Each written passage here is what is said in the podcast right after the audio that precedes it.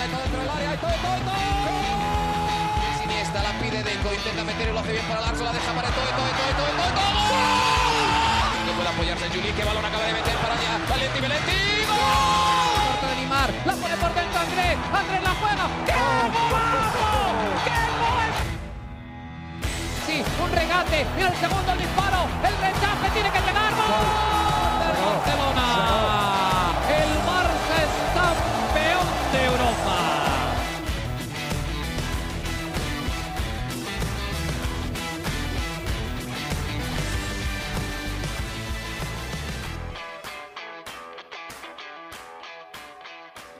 Hola amigos de ADN Barça, bienvenidos a otra edición de nuestro podcast, como siempre, junto a Mariana Guzmán, directamente desde Barcelona, para hablar los temas que son tendencia en el mundo del fútbol, por supuesto enfocado en el Barça, pero ahora que se están disputando la Eurocopa y la Copa América y se está dando el, mercado de fichajes, por supuesto también un poquito enfocado en todo eso. Mariana acaba de empatar la roja con Suecia al momento en el que estamos grabando este episodio 0 a 0 y vamos a estar hablando más adelante de, del debut de Pedri, de las sensaciones y de algunas cosas que deja el partido. Pero antes, eh, quiero darte la bienvenida, por supuesto, y comenzar con el tema que fue tendencia final de la semana pasada. La destitución de García Pimienta, entrenador o ex entrenador ahora del Barça B, que nos sorprendió a todos y que generó mucho ruido por allá en Barcelona y por supuesto en todo el mundo a todos los que siguen al Barça de cerca. ¿Cómo estás, Mariana? Bienvenida nuevamente a ADN Barça. Hola Alejandro, ¿qué tal? Feliz inicio de semana. Acaba de terminar, como bien lo dices, el primer partido de la Eurocopa de la selección española. A mí me emociona ver a España Uh -huh. viviendo en España. ¿Por qué? Claro, Porque yo claro. siempre había, había seguido a, a, la selección española. Uno por lo general suele adoptar un país cuando tu país no es mundialista. Uh -huh. eh, y, y, bueno, en mi caso, desde muy pequeña adopté España y, y, bueno, es emocionante vivirlo viviendo aquí y es algo que, que, disfruto mucho, así que estaba también contenta y emocionada por este debut de La Roja, que bueno, igual comentamos un poquito al final sobre lo que fue sí. este primer partido y me comentas por lo de García Pimienta, que fue el notición, ¿no? De, de hace unos días. Eh, sí.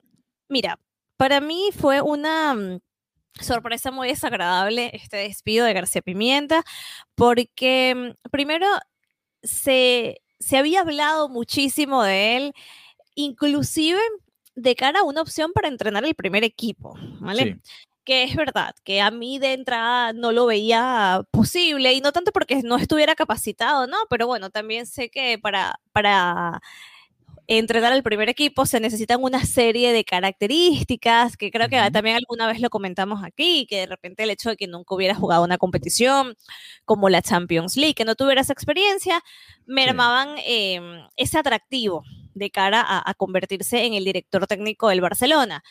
Vale, eso es un punto, ¿no? Pero ya ver que se haya reconocido tanto su trabajo, que se hable muchísimo de lo que ha logrado él a nivel formativo, de que entiende perfectamente el ADN Barça y que haya sido despedido así, a mí me resultó muy, muy incómodo en mi percepción desde fuera, porque lógicamente no estoy dentro del club y no entiendo exactamente cuál es el plan a seguir, cuál es la ruta a seguir a partir de ahora para mí fue un gravísimo error, porque si más bien se está buscando volver a esas raíces que en el camino se perdió, volver ese camino al ADN Barça, no puede sacar a esas personas que precisamente se han encargado de potenciarlo.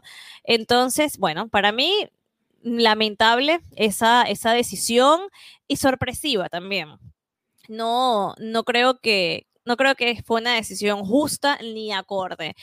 Y y bueno, ya queda muchísima especulación de, de, de, las razones, que si la parte económica, que si estaban eh, desagradados una parte de, mm, del, del, barcelonismo, una parte, mejor dicho, de la directiva, ¿no? Que había sí. como esa disyuntiva. El punto es que prescindieron de él, también de amor, el, el, vocero, el que se encargaba de esas relaciones institucionales, uh -huh. pero, pero bueno, para mí la baja más sensible, respetando por supuesto el trabajo de amor, pero digo, de cara a lo que es el fútbol base, lógicamente fue la, el despido de García Pimienta. Yo no estoy de acuerdo ni conforme con esa decisión, ¿cómo lo ves tú desde allá? ¿Qué perspectiva tienes? Sí. Eh, bueno, me sorprendió también, creo que incluso algunos lo mencionábamos. Recuerdo cuando a Kuman le fue muy mal al comienzo de la temporada que decíamos, bueno, una solución porque no van a traer otro entrenador para seguirle pagando. Hay que recordar, le venían pagando ya a Valverde, a Setién, si despedían a Kuman tenían que pagarle a Kuman también y decíamos, bueno, la, quizás la solución está en casa y García Pimienta, que ya viene varios años trabajando con el, con el segundo equipo, era una opción. Y para esta temporada me parecía que, sobre todo con todas las dudas que hay sobre Kuman, y, lo, conversamos en el episodio anterior, que Kuman no es, realmente el entrenador que quería la porta. Eh, yo dije, bueno, quizás, y por eso yo decía, Kuman comienza la temporada, pero después vamos viendo, ¿no? Si tiene otro comienzo lento, se ven las opciones. Y una de esas opciones para mí siempre fue García Pimienta, ¿no? ¿Por qué no? A ver, ya el Barça le ha ido bien con, con los entrenadores que han venido desde, el, desde las filiales también. Guardiola, Tito, el propio Luis Enrique, que ahora está en España. O sea, ha habido también una historia de, éxito siguiendo este sistema. Y la verdad me sorprende que, se hayan, que hayan decidido esto, que hayan tomado esta decisión, así haya sido por la parte económica, porque creo que, eh, no sé, no, no, no va con los valores del club y si, como tú decías, si se está buscando volver a ese, a, reencontrarse con esos valores, me parecía que García Pimienta era una de esas personas que, podía representar eso precisamente, ¿no? Eh, pero bueno, al final ya veremos a la larga por qué, ¿no? Y, si al final le va bien al, equipo. El equipo, el filial, hay que recordar, ha ido a, los playoffs en los últimos años, pero no ha podido realmente subir a la segunda división, que es el objetivo de, eh, más allá de la formación, por supuesto, también el tratar de, subir a segunda división para eh, subir un poquito el nivel de, competencia, ¿no? Al que se enfrentan. Pero, pero más allá de eso, hemos visto varias figuras jóvenes llegar al primer equipo, por ejemplo, y, y esas figuras jóvenes también obviamente dependen del trabajo de García Pimienta. Pero bueno, eh, no sé, era, fue, fue muy polémico, supuestamente generó mucha molestia también en, el, en, el, entorno del primer equipo, eso ya es difícil medirlo, ¿no? Habría que ya en su momento, cuando los jugadores lleguen a hablar de eso, si es que se llega a hablar, se podría saber más o menos qué tal cayó esa decisión, ¿no? Araujo le dedicó un post en Story agradeciéndole por todo. Yo creo que yo creo que los jugadores eh, sí lo habrán sentido y sí es una es una baja sensible para ellos, pero sí, han sido unas semanitas raras, ¿no? Porque mm, se hablaba de que Kuman no iba a continuar y la porta le da la continuidad a Kuman, ya por ahí muchas personas comenzaron como a retractarse de ese apoyo, sabes que la gente es fanática, ¿no? Entonces, ya la gente, o pasas de ser el Mesías a ser lo peor, entonces ya, ya unos cruzaron la línea, ¿no? De, de la porta es lo mejor, ah, bueno, si, queda, si se queda Kuman tan bueno no es. Y con esto hubo otras personas que pasaron al, al, al, otro lado de la opinión. Yo, yo no, no soy tan intensa, no, no, tengo esa visión del fanático, lo veo desde afuera, pero esto sí que lo vi, sí lo vi raro y, y sí creo que estaría bien que se aclarara en la medida de lo posible qué llevó, qué motivó a esta decisión y cuál es el plan a seguir también. sí, no claro. Es tanto a nivel personal, sino vale, perfecto, prescindes de él, pero ¿qué tienes en mente? Sí, exacto, que quizás, el, quizás hasta llegaron a un acuerdo, ¿no? Mira, eh, quizás García Pimienta estaba esperando en algún momento la oportunidad, ¿no? Mira, ya, han pasado ciertas cosas y, ustedes siguen trayendo entrenadores de fuera, de afuera, de afuera, cuando le van a dar la oportunidad también a alguien de la casa, ¿no? Más allá de que Kuman fue jugador en el Barça, pero no, no hizo el trabajo en, las inferiores, digamos, entonces eh, eh, también lo estás trayendo desde afuera. Pero bueno, eh, ya, ya veremos qué dice García Pimienta y, cuál es el, próximo reto que vaya a tener. Ojalá lo veamos en, la primera división española, por ejemplo. Podría ser un, candidato interesante para algunos equipos. o por lo menos en la segunda división, puede ser. También, también, también. También, ¿por qué no? ¿Por qué no? O en el cuerpo técnico de alguno de estos equipos. Eh, Vamos a ver si escribe, si escribe una carta a los Zinedine Zidane explicando las razones. No creo, no creo, no creo.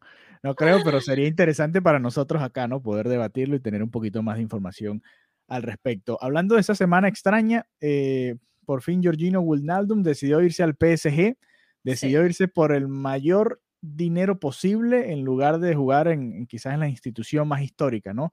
Y aquí es donde todos respiramos profundo y decimos, menos mal, ¿no? Un jugador que decide irse a donde le pagan más obviamente uno se da cuenta que no quería venir por, por el defender el escudo, ¿no? Ni mucho menos. Bueno, a ver, eh, también lo dices como si él fuera la excepción, cuando eso no, ya no se es la convirtió en la no es la regla. excepción, a ver, pero yo creo que, que todos lo- sacan su calculadora antes de tomar un antes de firmar un contrato, ¿no? Por supuesto, pero si a ti te viene a decir, eh, qué sé yo, que la, eh, está hay un puesto disponible en cualquier equipo de la primera división de España que te guste, los más grandes, el Atlético, el Real Madrid o el Barcelona, y te va a pagar un poquito menos que el PSG de Francia, tú dices, bueno, no, pero yo quiero trabajar en ese Claro, en la liga, claro. En ese equipo que me gusta, ¿no? En el que quiero estar. Y bueno, y, ganas un poquito menos, pero estás feliz donde realmente quieres estar, ¿no? Pero bueno, esas son decisiones profesionales, se respetan, pero nosotros desde este lado del, desde el barcelonismo, que, que, ya van dos años seguidos que sonaba Wilnaldum para llegar al equipo, y ya por fin se termina esa novela, ¿no? Sí, sí, sí, sí. Yo, mm, yo entiendo lo que dices y comparto muchísimo tu mentalidad. Además que yo soy súper romántica con la comunicación, con el periodismo, con hacer lo que uno ama. Ya, ya conocemos ese lado, ¿no? Mío, muy personal, pero no es, la, no es la vara con la que se mide el fútbol actual no, no lo comparto, pero tampoco lo puedo criticar. Por ejemplo, vemos el tema de, la renovación de Ramos con el Real Madrid, el capitán, el referente. O sea, ya, ya no sé, mm, ya yo creo que se acabó en gran parte ese fútbol romántico, el tema del escudo. Ahora, más allá de lo que te pague el PSG, sabemos que el PSG tiene todo el dinero del mundo y que el dinero no es una limitante. Eso muy bien por ellos y por el jeque. Buenísimo. Pero hemos visto que no todo el, ni todo el dinero del mundo ha sido capaz de comprar por ejemplo, la Champions, de comprar, no, de ganársela, no, de ganarse la Champions con los mejores fichajes, inclusive ni su propia liga, ni la liga doméstica. Entonces, al final yo creo que por encima de ponderar el dinero, yo creo que habría que ponderar un proyecto y habría que ver si exactamente eso fue lo que hizo, a mi parecer, ¿no?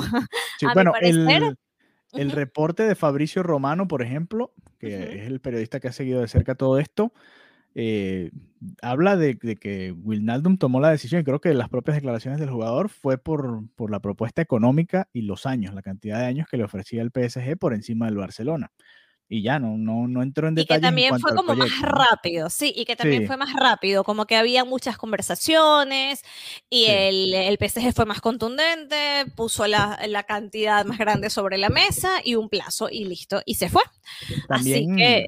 También hay que entender que a estos jugadores les gusta saber su futuro a veces antes de empezar este tipo de torneos, ¿no? La Eurocopa, la Copa América por si acaso, ¿no? Una lesión, alguna cuestión. Se desvalorizan. Un, un mal torneo que te pueda bajar el, valor de en el mercado, cualquier este tipo de cosas puede suceder y bueno, uno las, también las entiende, ¿no? En todo caso, el Barça sigue todavía después de aquellos tres días, en, bueno, tres, cuatro días en los que presentó a cuatro, a tres jugadores, después ha habido como un, un freno, ¿no? Y, y, obviamente se entiende también porque está en pleno desarrollo la Eurocopa, ya vamos a hablar de ese torneo y de la Copa América, por cierto, que está debutando también la Argentina de Lionel Messi en el momento en el que estamos grabando este episodio eh, contra Chile, contra la Roja, en una reedición de las finales de 2015 y 2016. Eh, Mariana, rapidito, comparando los dos torneos, ya para ir entrando en, modo Eurocopa y modo Copa América, ¿cuál te, ¿cuál te llama más la atención? ¿Cuál crees que va a estar más entretenido entre estos dos? ¿La Eurocopa o la Copa América? Te encanta la polémica, te encanta ponerme ahí a decidir. A ver, a ver, a ver cuál, a ver cuál. Mira, a ver, em, obviamente sigo la selección de mi país, de nuestro país, igual la vino tinto, ¿no? Me emociona, es mi, es mi país, es mi nacionalidad, son mis colores pero mm, yo, yo veo al final una, una diferencia clara en todo, en lo que es el fútbol europeo y el, y el fútbol sudamericano, ¿no? Eh, en este caso, bueno, en, en América. Em, y lo veo en todos los sentidos, eh, como, como persona que ha vivido en los dos continentes, veo la diferencia que hay a nivel de infraestructura, a nivel de manejo de prensa, a nivel de los periodistas. Son diferencias muy, muy claras y muy evidentes que, mm, que yo creo que son, que, que, quedan también para los, para los que no han vivido en los dos continentes, igual son bastante claras. Por ejemplo, todo el desastre que pasó con la Copa América, que si era en Colombia, estalló el problema político, entonces en Argentina el COVID y luego terminan haciéndolo en un país con el mayor número de contagios y de fallecidos. Entonces, ¿qué pasa? Ya comienzan a aparecer los jugadores que no, no estoy diciendo que se hayan contagiado por culpa de Brasil, pero bueno, en nuestro caso, en el caso de la Vinotinto, una serie de irregularidades en el protocolo a seguir para evitar el contagio. Tenemos jugadores contagiados, no hay esa estructura, no hay ese orden que creo que es necesario y, y bueno, al final el nivel de, del, del, fútbol sudamericano es increíble. O sea, por ejemplo, está jugando Messi, ayer vimos a Neymar, o sea, es que estrellas y talentos siempre ha habido. Eso hasta se puede decir que más que, aquí en Europa. Pero, pero a nivel de estructura, gana, gana todo el tema europeo. Entonces es el talento versus el, el espectáculo, la estructura, y eso también es bonito como, como seguidores del fútbol, uno, uno ver esto tan, tan bien organizado, tan bien hecho, sin tantas incidencias. Como te digo, le, voy a, le voy a mi país, le iré a mi país por siempre, por encima de cualquier otra camiseta que yo haya podido adoptar o por encima del país en el que vivo actualmente, eso por supuesto. Pero bueno, la, la, Eurocopa me emociona y me emociona vivirla aquí. Entonces, eh, a, mí me, a mí me parece que la Eurocopa es un torneo más atractivo porque hay más candidatos, ¿no? Pareciera estar como siempre en el aire. Uno dice, bueno, siempre hay tres, cuatro, cinco, seis países que se ven quizás más fuertes que el resto, pero no sabes cuál de esos podría ganar, ¿no? En Sudamérica, más allá de que en los últimos años ha variado un poquito, por ejemplo, 2011 ganó Uruguay, 2015 ganó Chile, 2016 ganó Chile acá en Estados Unidos, después viene Brasil en 2019 y, y no son Brasil ni Argentina los más ganadores, sino es Uruguay uno ya sabe más o menos cuáles van a ser los que van a estar ahí al final, ¿no? En cambio, en la Eurocopa, fíjate que la última la ganó Portugal y no es, no es esta Portugal que, tiene un paso. Era, era una Portugal bastante terrenal, digamos, era bastante normalita con todos los candidatos que había en esa edición y le termina ganando la final a Francia ya en, en París, ¿no? Y, por eso me parece que es un, torneo quizás un poquito más atractivo, hablando de lo futbolístico, ¿no? Más en, en, la infraestructura, obviamente no hay nada que agregar, por supuesto la diferencia eh, que, se, vive entre Europa y, América Latina en general. Podemos incluir ahí también la CONCACAF. Es clara, ¿no? Y, ahora que viene también la Copa Oro, obviamente se ve la, distancia, ¿no? Pero interesante, interesante ver también porque es un torneo más que Messi podría ganar con Argentina, ¿no? Y, queda todavía ese, esa espinita ahí para Messi y vamos a ver si se le puede dar, ¿no? Porque el, el, otro, el que viene es el Mundial que pareciera estar más complicado. Además, la Copa América este, esta vez tiene un formato distinto. Se, se lo inventaron eh, porque no podían venir las eh, selecciones invitadas que siempre vienen. Ahora van a ser dos grupos, clasifican cuatro por grupo y, va a ser una, una, dinámica un poco distinta. El formato no me gusta como tal porque clasifican cuatro de cinco, o sea, realmente eliminas a uno apenas de, de la primera fase. Pero bueno, al menos te da cuatro partidos por cada equipo también en, la primera fase. Puedes ver un, poquito más de cada uno. vamos a ver un poquito más de Messi. Sí, sí, sí, un partidito más y, y, bueno, vamos a ver qué tal. Pero bueno, quería hacer esa comparación porque nosotros nos escucha mucha gente en España y en Europa, pero también mucha gente en Latinoamérica. Así que queríamos preguntarles también a ustedes que nos están escuchando cuál, cuál torneo les gusta más. Eh, Mariana, España empató 0 a 0 con Suecia. Y el partido se me pareció muchísimo a lo que vimos del Barça toda la temporada. Ocasiones. Te, comento una, una estadística que, te va, que te va a dar la razón. A ver. Eh, la posesión de España fue del 86%. Ok. 86 contra el 14%. Sí, Suecia le dijo, toma, juega. Suena a una estadística del Barça. Sí, tal Posesión a tope, posesión a muerte. Sí. Y a diferencia, porque si bien hemos hablado de que el Barcelona también tuvo esos problemas de que intentaban mucho y no definían lo suficiente, e, en el Barça sí llegaba a entrar, ¿no? Quizás no era la mejor proporción, la exitosa proporción, pero de seis entraba uno. Hubo muchos partidos que eran así, ¿no? Como que el Barça atacaba, atacaba, atacaba, atacaba y empataba o perdía y sí, dejaba puntos por ahí. Y aquí, aquí no hubo el gol. Aquí, directamente no, llegó. Aquí no, aquí no salió, voy a salir yo. Aquí no llegó Leo Messi. Aquí no está Leo Messi para anotar. es verdad, es verdad. Eh, no está Leo Messi y además el delantero que estaba de titular falló un par de ocasiones, ¿no? Eh, y también el portero sueco sacó varias. También hay que darle el crédito al portero sueco porque sacó varias complicadas, de dos o tres cabezazos que estuvieron muy cerca de entrar. Y también hay que darle el mérito a Suecia, ¿no? No fue que España jugó sola ahí eh, en Sevilla. También tiene su mérito Suecia que con ese calorón que debe estar haciendo ahora. Y Morata con Morata con manga larga. ¿Qué, clima interno tiene Morata? ¿Cómo va a estar en manga larga en, en Sevilla? Yo me estoy desmayando en Barcelona, pero yo soy calurosa, pero estoy sentada en mi sala y este hombre juega manga larga en Sevilla. No entiendo. Yo le voy a recomendar que use la, manga corta porque no es normal. Muy criticado, Morata, muy criticado, eh, abuchado, pitado, señalado. Em, tú mismo me comentabas que no estabas de acuerdo con la titularidad. Desarrolla un poquito. No, ¿Qué opinas? No, porque yo creo que la actualidad de Morata no es la mejor de los delanteros españoles. Yo entiendo que lo hayas llevado, incluso creo que era un muy buen suplente, incluso para este partido. Si este partido hubiese estado 0 a 0 como estaba en el minuto 70, ah, bueno, ¿por qué no? Vamos a intentar con Morata. Pero creo que en la liga que nosotros eh, seguimos de cerca, el campeonato que seguimos de cerca, hay varios delanteros que estuvieron mejor este año, ¿no? Gerard Moreno del Villarreal, Miquel Oyerzábal de la Real Sociedad, Iago Aspas del Celta de Vigo, o sea, creo que llegaban, alguno de esos tres llegaba mejor que, que, mm, Morata, ¿no? Pero bueno, ya hay cosas también que el entrenador busca del delantero y no es solo meter los goles, obviamente es lo más importante, ¿no? Se gana con goles pero habrá algo más que Luis Enrique está viendo que le está aportando Morata al equipo, ¿no? Yo creo que, también él vio esta estadística, porque si bien se habla mucho de lo que él puede hacer en su equipo en cuanto a la selección, es tan malo lo de Morata que Vinicius fue tendencia en España. Vinicius. La gente, sí es mala. Y ustedes, y ustedes saben por qué. La gente, la gente es muy cruel, es mi comentario al respecto.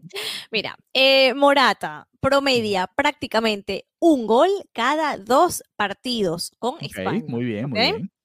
Entonces, 19 goles en 40 apariciones en el combinado nacional, unos números que únicamente ha podido igualar a Harry Kane al alcanzar esta cifra de internacionalidades, superando a Mbappé, Lewandowski o Cristiano Ronaldo. Estas son estas estadísticas que las pones así y suenan muy guau, pero también es un indicador de lo que él puede hacer en la selección. Entonces, bueno, interesante, interesante. Luis Enrique vio esa eh, esta estadística, vio esa capacidad, de repente sí se siente más cómodo con la selección de lo que se puede sentir en, en su respectivo equipo. Eso también es válido, ¿no?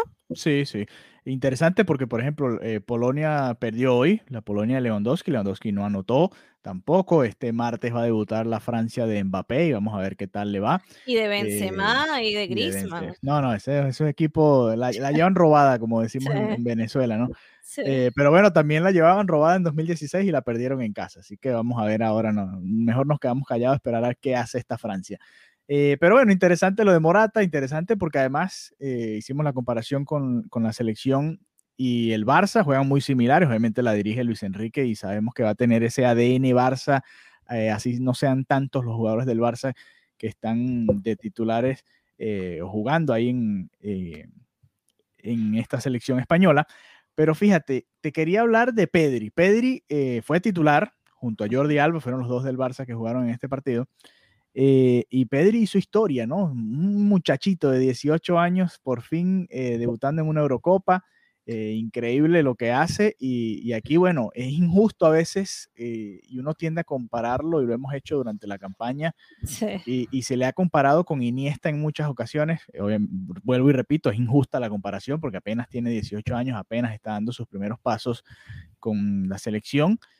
Pero bueno, parte del legado de Iniesta es eso, ¿no? Que le dio el primer campeonato del mundo a la selección española y ya que Pedri hizo su debut, hay que mencionarlo también, ¿no? Obviamente Totalmente. es distinto, pero, pero bueno, eh, es importante, ¿no? Esto que, que ha hecho Pedri el día de hoy.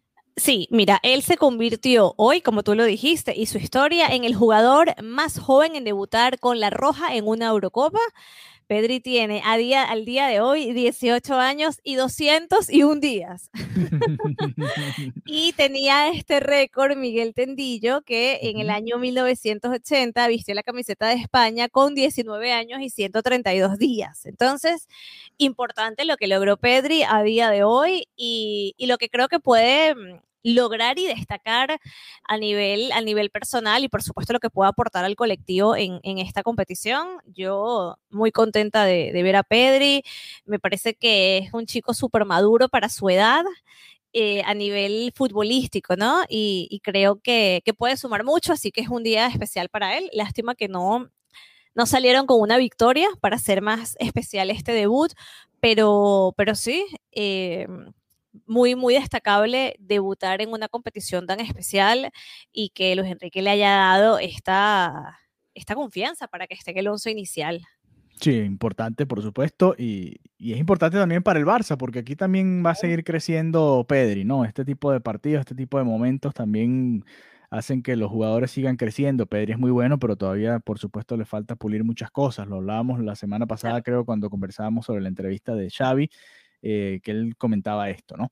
Eh, que Pedri todavía le... Y, hoy se notó también, ¿no? En ese duelo eh, era como para que Pedri encarara un poquito más a veces, ¿no? Y a veces también le pasa con el Barça, pero creo que es natural también, ¿no? A veces dice, mira, volteo y veo a, jugadores como Jordi Alba, como Coque, como Rodri, qué sé yo, otros que estuvieron ahí hoy, y dices, bueno, no, la responsabilidad no cae toda sobre mí, o sea, puedo repartirlo, el propio Morata, ¿no? A ver, hay nombres ahí que por supuesto tienen más peso que, el propio Pedri por, su carrera y por su trayectoria, eh, pero interesante que Pedri se esté, se esté fogueando ¿no? también en este tipo de instancias. España va a jugar el próximo sábado su segundo partido de la fase de grupos en esta Euro. Ese partido va a ser contra Polonia, la Polonia de Lewandowski que conversábamos eh, hace unos minutos. Eh, todos estos partidos en Sevilla, por cierto, van a ser ahí en el calor que le encanta a Mariana.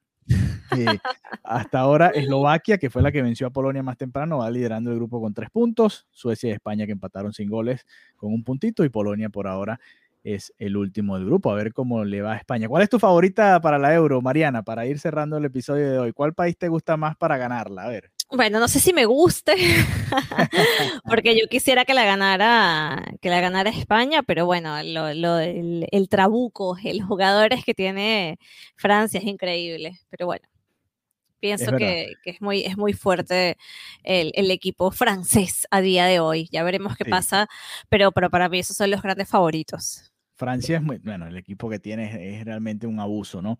en, en, todas las líneas lo ves y dices, wow, qué, qué equipazo. Eh, a mí me gusta, por ejemplo, lo que vi de Italia en el debut, muy bueno, una selección muy joven y que no juega a, lo que jugaba Italia hace 10 años, 15 años, ¿no? O 20 años, cuando, incluso cuando era campeona del mundo. Eh, no jugaba tan vistosa como esta. Obviamente aquella selección tenía unos nombres que cuando la revisas dices, wow, qué equipazo tenía Italia y sin embargo no, no era tan vistosa. Esta que vi contra Turquía me gustó bastante. Eh, Bélgica es otro equipo que tiene también como para, puede meterse por ahí y, dar una sorpresa. Bueno, no sería sorpresa porque llegó a, semifinales de la Copa del Mundo precisamente ante Francia, perdió en, esa semifinal. Me gusta Bélgica. Eh, Holanda o Países Bajos tiene una influencia del Barça también importante ahí. Vamos a ver si, si puede avanzar bastante en el torneo. Memphis, de Depay ha sonado mucho para el Barcelona. Y, bueno, dependiendo de esta Eurocopa, quizás la gente cambie un poquito la manera de verlo, ¿no? Eh, que tanto avance Países Bajos en, este, en esta competición. Inglaterra también tiene un equipo joven muy interesante y, ya los vimos llegar a las semifinales también de la Copa del Mundo y, creo que este equipo es aún mejor. Está Foden también ahora, además reforzándolo y creo que va a ser interesante. Así que de, todas esas, y, eso, y fíjate que dejé afuera a Portugal, que también, como te dije el comienzo del episodio, tiene un mejor equipo que la que quedó campeona de Europa hace cuatro años, bueno, cinco años, porque fue en, el 16. Pero fíjate, por eso te hablaba de, lo mucho que me gusta la Eurocopa, porque hay bastantes equipos que pareciera que pueden competir eh, y darle una sorpresa a Francia, que por supuesto es el, gran favorito de este torneo. Sí, sí, sí. Así que que bueno, a disfrutar de, la Eurocopa. Yo me voy a, ver a Messi ahora mismo, que está jugando. es verdad, está jugando Argentina y Chile. me voy a ir a ver a Messi, a ver si se anota, si les resuelve el partido, a la selección y, nada, mañana, mañana, no me puedo ir sin decir que mañana voy a estar a las 20 horas de España. Este martes en Barcelona en el Camp Nou. Mañana se estará presentando la nueva equipación. Ya estoy confirmada mi acreditación de conexión deportiva para cubrir este evento. Así que, bueno, mañana tendremos esta primicia. Ya por ahí Mundo Deportivo había publicado hace un mes lo que parece ser la camiseta y el uniforme que, se va a presentar eh, para mañana, pero yo prefiero verlo primero para luego comentarlo, ¿no? Y, nada, eh, va a ser un acto, me imagino que corto, porque al estar sus jugadores en diferentes latitudes, yo creo que, no va a ser demasiado largo, pero bueno, lo van a hacer presencial, lo van a hacer en el Camp Nou, así que ahí estaré mañana a las 8 de la tarde. Eh, tiene, es un uniforme según el, que reporta cada mundo deportivo con muchas rayas en diferentes estilos, así que vamos a ver si es ese. un color en el lado derecho, un color en el lado izquierdo. definitivamente es diferente, eso no se lo podemos quitar a la Nike, que es la que diseña este uniforme. Eh, es distinto, ¿no? Por supuesto no es tan horrible como el rosado con verde que tuvimos la temporada que acaba de terminar, creo que no hay manera de superar eso. Escucharon tus críticas, tus comentarios. terrible, ese uniforme creo que es el más feo que he visto desde que veo al Barça. Mira, el Barcelona ha jugado, ha tenido uniformes alternativos anaranjados, eh, fosforescente, amarillo, eh, creo que hasta pistacho, eh, vino tinto, azul claro, ha tenido un poquito de todos y todos la verdad son, son hasta bonitos, pero ese, el de este año, es más, el han tenido, rosado, el, el de las medias rosadas. No, este esta temporada era lamentable. esto fue duro, fue duro. Sí, sí, sí, fue duro de ver y, y bueno, vamos a ver con qué viene eh, el Barça ahora en esta campaña. En todo caso, sigan a Mariana Guzmán, arroba Marianita Guzmán, que va a estar allá en el Camp Nou con todas las incidencias, viendo el uniforme ahí en, primera persona y después pueden ir a ver su crónica, por supuesto, en Conexión Deportiva, cdeportiva.com y además ahí también nos pueden ver en su canal de YouTube en el canal de YouTube de Conexión Deportiva. Yo sé que les encanta escucharnos, pero si les gustaría vernos también y ver qué caras ponemos con las preguntas que nos hacemos, también nos pueden ver ahí a través del canal de YouTube de Conexión Deportiva. Además, síganos en nuestra cuenta de Twitter, arroba ADN Barcapot. Y bueno, será hasta la próxima, Mariana. A disfrutar de la Eurocopa y lo que resta de este Argentina-Chile, a ver si Messi marca un gol hoy. A que sí, a que sí. Adeu. Ay, ay, hasta la próxima.